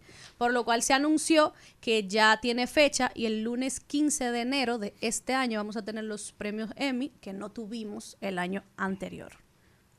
Claro, ya que estamos hablando de todo esto nuevo que viene, luego de la huelga, el, 20, Así el es, de la 2023. huelga, la huelga. Eh, la huelga en realidad marcó un antes y un después y, no, y se notó Como el lo que COVID. puede, claro. La huelga guardando la distancia Claro, con todo el respeto de los muertos del, del COVID. Sí, pero, fue Pero una la pausa huelga de actores y la huelga de Hollywood. Claro, guionistas y eh, actores. la hue- eh, mató muchos proyectos. Así es. Mató muchos, muchos Hizo perder proyectos. muchos millones. Claro. Entonces que ahí hay un antes y un después en la industria cinematográfica, en por lo menos en los últimos, creo que en los últimos 25 Inclu- años. incluso armó una, Sin dudas. una reorganización de todo lo que venía este año y los que siguen. Si todo sigue. Si todo digamos, sigue normal, claro.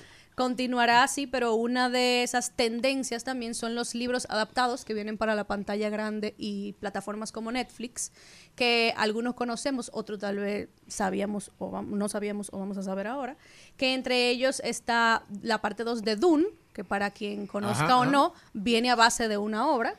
Eh, ya tuvo una película inicialmente en el 1984, si no me equivoco, y viene ahora con este remake y aparte esta segunda parte que tenía que salir en el 2023, pero por todo el suceso ya lo vamos a ver, creo, si no me equivoco, en marzo o en febrero de este año.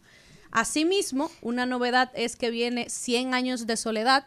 Gabriel García Gabriel García Márquez. Márquez, en formato de serie de Netflix Un éxito. que hasta ahora se dice que vendrían como en 16 capítulos, pero todavía es muy fresca la información y no la han detallado. Ojalá, todo. ojalá no dure, no dure como las turcas. Claro. Que uno se harta de ver esa vaina No, y deja claro. de verla.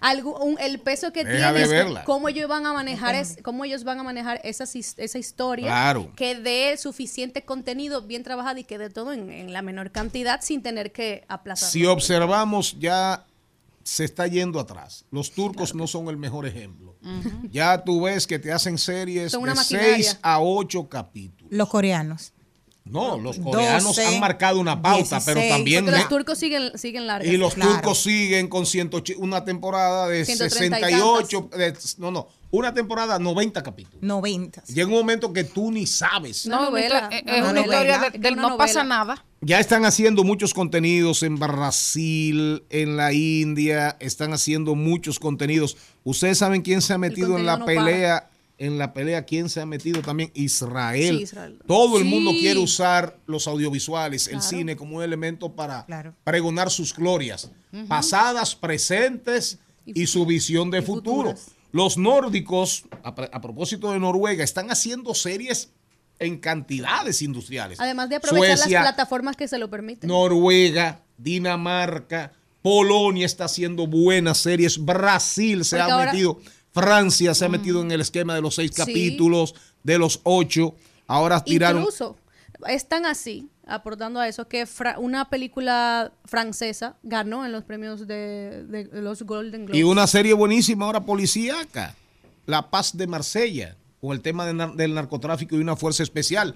Y, y Brasil acaba de tirar una, creo que de seis u ocho capítulos espectacular, con el tema de la droga, los carteles claro. y las tres fronteras, Paraguay, Argentina, Chile. Y yo me la tiré entera de un solo fuetazo, porque son seis capítulos, ocho horas. Ahora, acaban de tirar una que se llama Los Hermanos Sun, que es sobre la triada, las triadas chinas y taiwanesas, Macao, Hong Kong, Shanghai, pero en Los Ángeles, en Estados Unidos. Ocho capítulos. Y Colombia que sigue, porque Claro, con Griselda que viene con. Sofía Ahora Vergara. viene Griselda con, ahora viene Griselda Con con, Sofía Vergara. con Sofía Exacto. Vergara. Ay, a propósito de eso, es La tendencia ahora mismo, es tendencia. ja, entonces- A mí me gustan mucho también la- las series limitadas de Netflix porque Es son que, cortos capítulos. es que ya todo está al contacto más directo y más factible en todas las plataformas de streaming que, es- que, que Venimos con, al regresar venimos con los deportes, pero antes es tendencia hoy, aunque no ha salido, live session, sesión en vivo número 58 de, De Bizarrap, de Bizarrap. Mico. Con junto a Young, a la joven Mico. Mico, ya un Mico. La rapera puertorriqueña sale hoy miércoles 10 de enero. La, el live session de Bizarrap más, más, más, más, más popular Esperado. fue el que grabó con Shakira. Con Shakira, que no sabíamos que se había casado. Que se había casado. Sorry, Eh, baby. No sabíamos que Ay, tenía no. que, que el matrimonio más secreto del siglo de una de las estrellas. El más, el más corto también, No, porque lo mandó a trancar. Nada más entrar el novio. No sabíamos que. Shakira, una de las luminarias más reconocidas y conocidas en el mundo, se había casado tan, tan en secreto. Matrimonio que duró poco. Unilateral. Matrimonio que duró poco. Al mediodía, al mediodía, al mediodía con Mario y compañía. El Al Mediodía dice presente. Dice presente el músculo y la mente. El músculo y la mente. Estamos en deportes.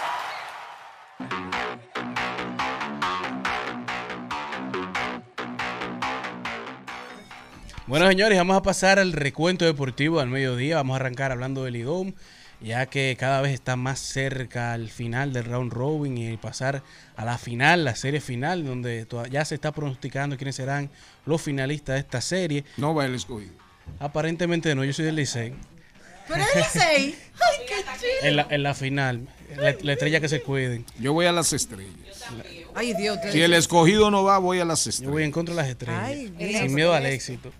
Pero lo importante es que ya a raíz de que se está acabando el round robin han anunciado los guantes de oro, los ganadores al guante de oro durante la temporada regular y el receptor que tuvo el mejor guante fue Wester Rivas de los Toros, el mejor primera base de la, regular fue Edwin Espinal de los Gigantes, el mejor segunda base fue Jairo Muñoz de las Águilas, shortstop Eric González de los Leones, el tercera Kelvin Gutiérrez de los Gigantes, jardinero Mel Rojas Jr. de los Tigres del Licey, jardinero también Juan Lagares de las Águilas, Luis Liberato también de los Toros.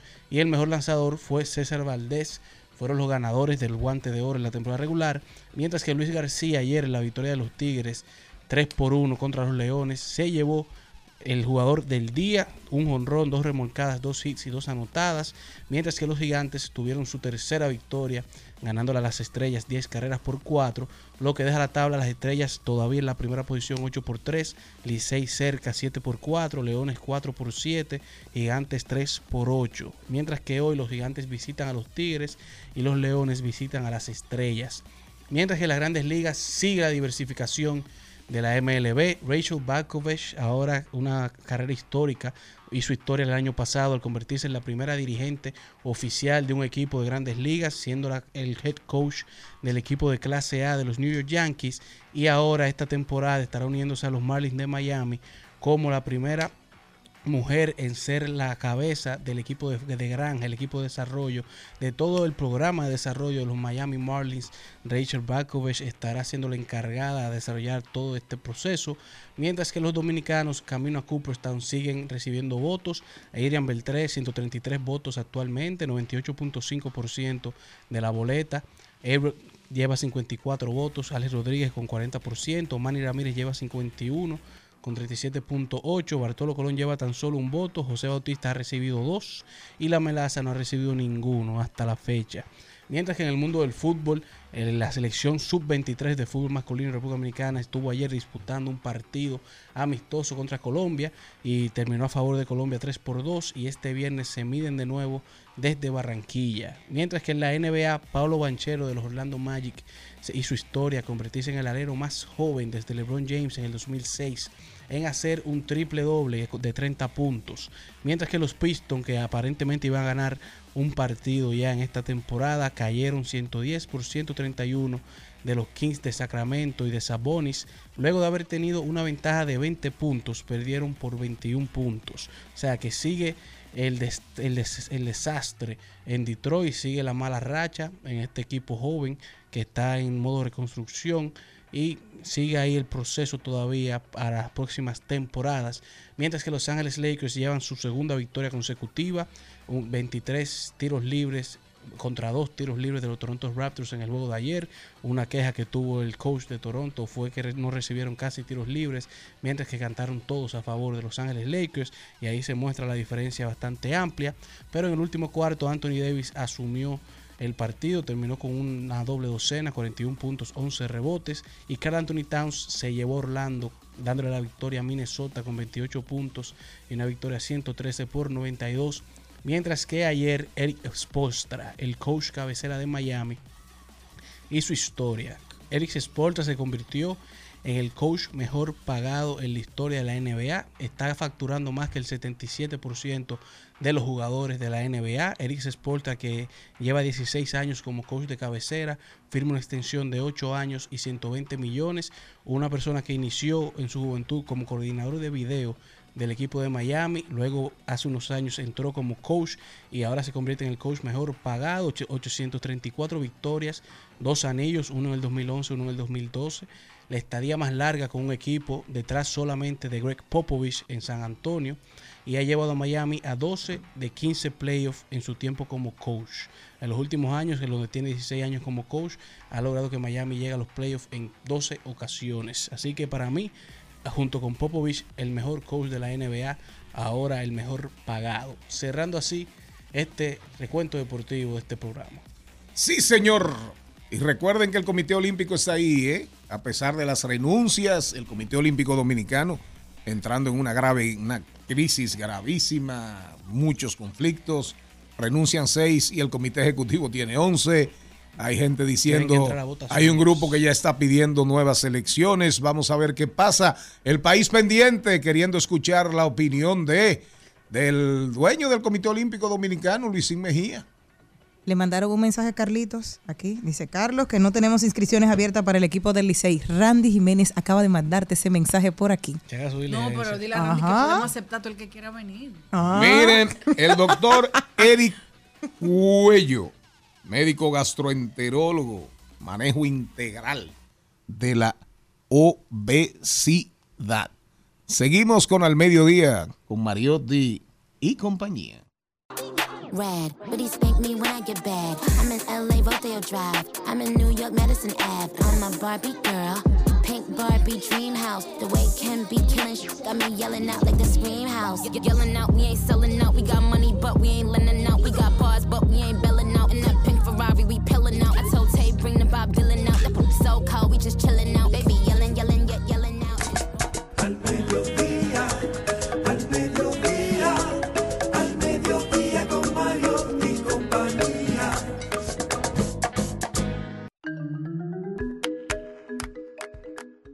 Miren, señores, miren, señores, miren, señores, miren, señoras. La verdad que uno tiene que estar vivo para escuchar cosas. Oigan lo que dice un, oigan lo que dice un obispo de la iglesia ortodoxa de Rumanía o de Rumania, Ajá. como usted quiera. Oigan bien, para que ustedes vean lo que es la misoginia Ah. a su máximo grado.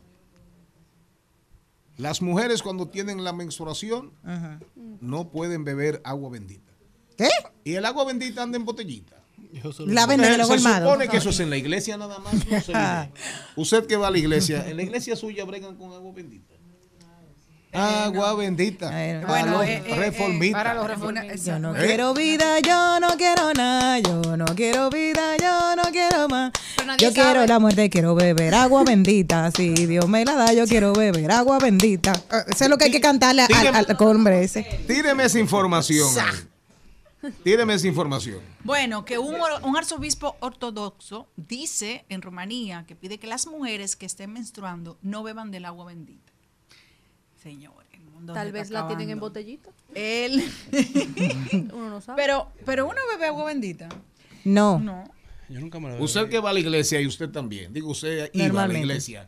Pero usted que va a la No, uno la tiene de protección. Oiga, Lo tienen de no protección para bebe. tú sellar tu casa. Tú lo utilizas normalmente cuando tú vas a bendecir algo en tu hogar. Cuando tú vas a mudarte, normalmente tú bendices tu casa echándole agua bendita. Para ti, también para ti, para bendecirte, tú tomas y te untas en la frente normalmente o en el pecho. Para ti, para tu consumo. Y se bendice siempre que hay, hay el- cuando estás en el proceso de la resurrección. En ese domingo de resurrección Pero se, se la bendice dice No, no, no, el no, agua y fin. eso yo del lo sé. Pero que última estoy misa diciendo Y te la llevas. le echan agua bendita a- al cadáver. Esos son Exacto, el también para. El tema es Renovarse. la beben, es parte de la liturgia Pero no todo queda ahí. Ese mismo arzobispo dice lo siguiente, que los matrimonios deberían abstenerse ¿De qué? de tener relaciones sexuales Eso mientras que beben agua bendecida después de la epifanía. Oigan eso. Claro, que sí, porque le van a ir a No, pero avisar, que mire, le voy a avisar ¿De a él, mire, eh, yo voy a ir esta Ah, noche eso es allá a estar con mi marido. ¿Usted Pero- puedo beber agua bendita? Pero miren, pero miren de las grandes, de las grandes eh, decisiones que debe tomar la Iglesia Católica y la Iglesia Señor, Ortodoxa.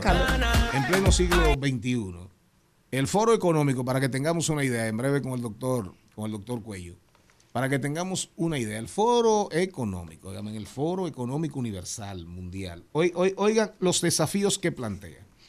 Oigan, para que ustedes vean cómo anda el mundo y cómo andan otros submundos, ¿verdad? Otros Por eso admiro al. Papa Francisco, que se ha arriesgado y Sí, se ha arriesgado. Somos dos. Y está echando un pleito para recuperar espacios perdidos. Oigan lo que dice el Foro Mundial. Los 10 riesgos que va a enfrentar la humanidad.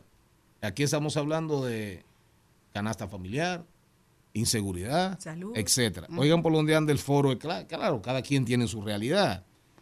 Primera gran amenaza en el mundo de hoy es de carácter tecnológico, desinformación. Desinformación, fake news. Lo que hablaba Erickson Duverger, lo que hablaba Erickson. Duverger, creo que ayer Claro. o antes de ayer. Ayer. El segundo, fenómenos climáticos extremos. Eso es medio ambiente. Tercero, de carácter político y social. Polarización de la sociedad. Lo estamos viendo, Sí. lo vimos en el Ecuador, lo estamos viendo en Argentina, lo vamos a ver en Estados Unidos otra vez.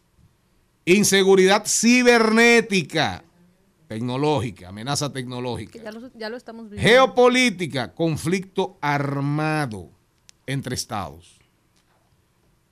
Económica, falta de oportunidad social, socioeconómica, falta de oportunidades económicas. In- económica, inflación. Social, migración involuntaria. Económica, recesión económica. Y por último, medio ambiente, contaminación. Según el Foro Económico, esas, esos son los dos grandes riesgos de la humanidad en el siglo, en el siglo XXI. Primer, primer, primeros, los el primer tercio del siglo XXI, para que entendamos. Pero a propósito de los riesgos para la humanidad, vamos a hablar con el doctor Eric Cuello en Salud 2020, pónmelo ahí, sobre los riesgos de la obesidad. Eso es correcto. Buenas tardes. Muchas gracias por la invitación. Eh, el día de hoy vamos a compartir un poco y vamos a conversar eh, sobre la obesidad eh, que se ha convertido en la gran pandemia del siglo XXI. Se ha considerado por el gran número de personas que padece hoy en día de sobrepeso u obesidad. Se ha, en los últimos años se ha triplicado. La obesidad. Triplicado. Triplicado. Para el 2020 aproximadamente 2 mil millones de personas padecían sobrepeso u obesidad y se estima que para el 2035 aproximadamente ya eso sea el doble. Aproximadamente 4 mil millones de personas van a sufrir de sobrepeso u obesidad. Y bueno, eso nos afecta a nosotros eh, en lo que es República Dominicana, pues también la estadística aquí es eh, un poquito alarmante. Realmente. a- aquí hay- eh, se aquí hizo hay una- cuatro. Sí, se hizo una jornada de, de hipertensión en el 2021 donde aproximadamente el 70% de la población dominicana sufre de sobrepeso u obesidad y eso es un número muy alarmante.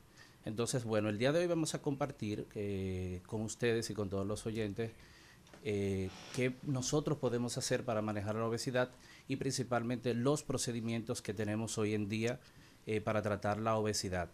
Eh, deberíamos eh, trabajar principalmente en lo que es la prevención, que es lo que hoy en día se está basando más la salud, pero eh, ya en los pacientes que tenemos establecidos, pues tenemos lo que son los escuchados procedimientos bariátricos, que son los procedimientos que hoy en día nosotros usamos para lo que es el manejo de la obesidad. Aquí hay uno. Yo dije primer tercio, en el primer cuarto. Exacto. Fe de rata, en el primer cuarto del siglo XXI. No el primer tercio. Quedan tres tercios, quedan tres cuartos, ¿no? Tres cuartos. tres cuartos. A propósito, entonces la obesidad, dos mil millones documentados. Correcto. Ah, ¿En qué, ¿En qué año? Eso fue para el 2016, pero se calcula que desde 1972 se triplicó. Esa es la estadística de la Organización Mundial de la Salud. De la OMS. De la OMS. Pero eh, la FAO, por ejemplo, tenemos estadísticas más recientes de República Dominicana porque vamos, se va actualizando. Y la estadística de nosotros que tenemos es de 2021, fueron estudios que se hicieron en aproximadamente 7.000 pacientes, donde nos dio que eh, el 33% de los dominicanos sufre de sobrepeso y un 36.8 aproximadamente tiene obesidad. Y eso no escapa los niños y los adolescentes. Ya tú sabes lo que eso significa en términos de costos Correcto. al sistema, al sistema de salud, al sistema sanitario. Doctor, quería preguntarle algo. Usted hablaba del año 2020. El año 2020 todos tuvimos una situación especial, todos estuvimos encerrados, todos subimos de peso, perfecto. Pero a partir del año 2021, ¿no nos recuperamos? O sea, ¿no hubo mayor actividad física por parte de los dominicanos para recuperar o perder el peso que ganamos durante la pandemia? Lo, la- es una, lo que pasa es que nosotros es una cuestión de cultura, Ok. más que todo. O sea, eh, nosotros tenemos una cultura de una no muy buena alimentación y no tenemos una cultura de, de ejercitarnos, principalmente en lo que es la parte de América. Por eso nosotros tenemos un índice de sobrepeso o obesidad más alto que otras áreas quizás en el mundo. Entonces, por ejemplo, América se estima que aproximadamente el 62% de la población sufre de sobrepeso u obesidad, dentro de ello un, aproximadamente un 64% de los hombres y aproximadamente un 60% de las mujeres. Entonces, es cuestión de educarnos eh, en cuanto a lo que es la alimentación principalmente y, e ir cambiando los hábitos de, hacer ejercicios, alimentarnos. ¿Por qué? Porque la obesidad es, eh, es el factor de riesgo principal para lo que son las principales enfermedades no transmisibles, digamos, como la diabetes, la hipertensión eh, y los accidentes cerebrovasculares, enfermedades cardiovasculares. Entonces, todas estas enfermedades que son secundarias a la obesidad, pues hoy en día nosotros lo que realmente lo que necesitaríamos hacer es buscar cómo prevenirla y cómo prevenir la obesidad. Sin embargo, como, como mencioné un momentito, pues ahora mismo lo que hacemos es que tenemos a mano procedimientos para entonces manejar lo que es la obesidad y ver cómo nosotros podemos combatir un poco lo que son esas enfermedades secundarias. Ah, Nosotros tenemos sectores, ¿se ha eso eh, dividido por algún, por región, doctor? Porque a mí me preocupaba porque el 58% de mi provincia, que es Monteplata, hablábamos nosotros que teníamos obesidad y 43%, 45%, 45%, 43.3% hablaban de que tenía diabetes en nuestra población eh, adulta en la provincia de Monteplata. Solamente estamos hablando de Monteplata. ¿Hay estadísticas hacia dónde hay mayor índice, hacia dónde hay menos? Sí, rea- la, la- hay estadística y casualmente las estadísticas de, eh, nacionales que nosotros tenemos donde hay mayor índice de sobrepeso u obesidad, según la jornada de hipertensión que se hizo en el 2021, eh, tan- está, yo lo estuve relacionando pensando en por qué quizá ese estu- esos estudios deben de incluirse más pacientes, pero por ejemplo San Pedro de Macorís es una de las zonas que tiene más índice de, de obesidad y de sobrepeso. Eh, si yo pensaría, bueno, quizás no sé por qué sería, lo relacionaba yo con el tipo de la zona, pero entonces veía que la Altagracia tiene entonces un poquito menos. Y si nos vamos entonces, por ejemplo, a Ozoa, eh, aumentaba un poquito más. Entonces es relativo. Lo que pienso es, porque honestamente no, no publicado, no tenemos los datos de qué cantidad de pacientes se tomaron de cada provincia, pues para nosotros buscar una relación de por qué en, esos, en esas provincias hay más sobrepeso o obesidad. Pero en sentido general, pues eh, nos incluimos, como somos un país que no somos tan grande, eh, que somos un poquito limitados, yo creo, y es lo que nosotros los profesionales de la salud hemos venido tratando de hacer. Yo creo que llevar esa orientación hacia toda la familia no es tan difícil, ¿ok? Tratar de educarnos y que el mismo Estado asuma eh, lo que es una cultura de una alimentación sana y saludable. Pero así mismo está, es, sí está el tratar de educarnos, pero así como decías del análisis del por qué será, tendrán contemplado el hecho de también la salud mental, porque luego de la pandemia, una cosa es el descuido y la falta de educación o no mm, salir a ejercitarte porque a veces hay vagos, otros que no.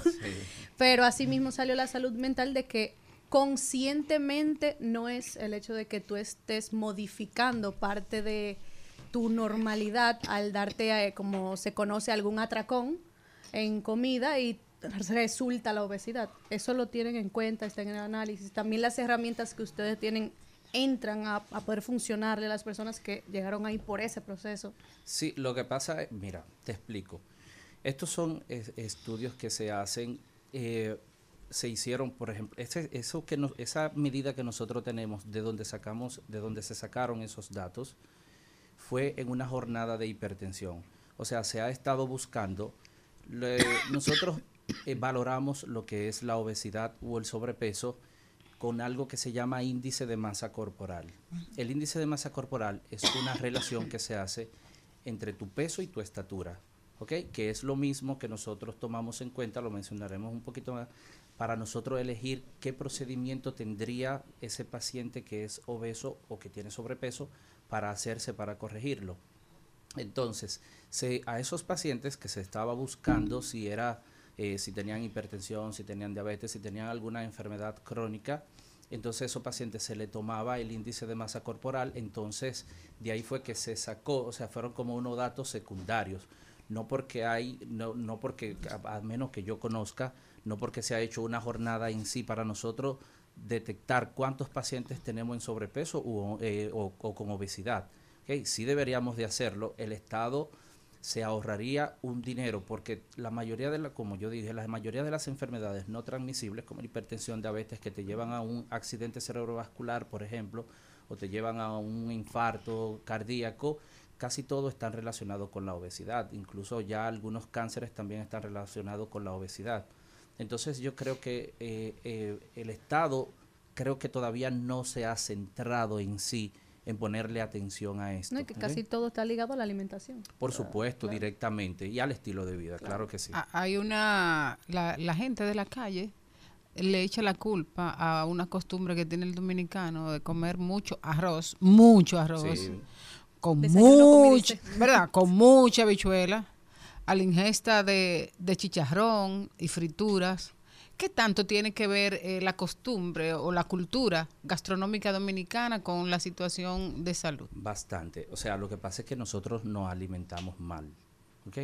Eh, nosotros estamos, por ejemplo, aquí tenemos la costumbre de desayunar pan. ¿Verdad? Mm. O sea, tú te desayunas pan, Mm. de esa altura de bueno. carbohidratos, con mantequilla y chocolate. Que eso no me lo deje. Entonces, Pan, en la casa, como dijo el chino en estos días, espagueti con Ay, ay, ay, sí, y, jamoneta. A mediodía tú le agregas arroz. Habichuela. habichuela, Con con. carne, Carne, con con y todo eso. aguacate, entonces, ensalada, Frito. entonces en la noche tú completas con unos espaguetis, ¿ok? Incluso, claro, Un incluso- Con frito. Con salami. Incluso yo voy a decir algo jocoso. Mi mamá, la comida favorita de ella es moro de guandule con espagueti. Ya tú Sí, sabes. sí, Carbohidratos sí, con sí, carbohidratos. Pero yo te voy a decir una cosa a ti. En, en Monteplata se hacía moro de habichuelas Roja. rojas con espagueti, Ay, sí. guisado con pollo, eso es buenísimo. y Buenísimo. sentido, no sé, Entonces pero tenemos funciona. que tratar de cambiar más lo que es el hábito, eh, tratar de bajar mucho más lo que son los carbohidratos, dígase pan, eh, arroz, pasta, y subir más lo que son las frutas y los vegetales y agregar ejercicio, ¿ok? Eso es para evitarlo. Eh, pero ya después que está el problema, porque entonces ahí es, es lo más importante. O sea, nosotros tenemos un sinnúmero ahora mismo de pacientes que nos escuchan y digo, ok, pero ya yo estoy en obesidad, yo tengo un sobrepeso, ¿cuál es la solución que yo ¿ahora tengo? qué? ¿Qué es lo que yo puedo hacer? Nosotros hemos escuchado mucho mencionar lo que son las llamadas cirugías bariátricas, todos hemos escuchado ese término. Eh, en este momento todos hemos escuchado el popular balón gástrico, que anda todo el mundo poniéndose que yo quiero un balón gástrico. Entonces, bueno, lo importante es que usted no llegue a tener sobrepeso u obesidad, pero si usted llega, pues entonces por eso hoy existen esos procedimientos, ¿ok? Entonces, la, lo más complejo es tu saber cuándo tú hacerlo y qué hacer. Doctor, ¿dónde se puede conseguir usted? Por favor, las redes sociales. Lo vamos a llamar nueva vez porque ha sido sumamente interesante y nos hemos quedado sin tiempo. Bueno, eh, me pueden contactar en Instagram. En mi Instagram hay mucha información sobre esto, sobre los procedimientos para tratar lo que es la obesidad. Es dr.cuello. Y si quieren me puede contactar al 829-269-0869. Ese es mi número de teléfono. Eh, teníamos otro consultorio aquí en Plaza Naco, pero nos estamos mudando ahora eh, a la Churchill. Después pasaremos a otra información. Perfecto, muchísimas gracias. Pues nosotros nos despedimos y hasta mañana, señores. Nos reencontramos nueva vez a las 12 del mediodía. Dios les bendiga. Bye bye. Hasta aquí, Mariotti y compañía. Hasta aquí, Mariotti y compañía. Hasta mañana.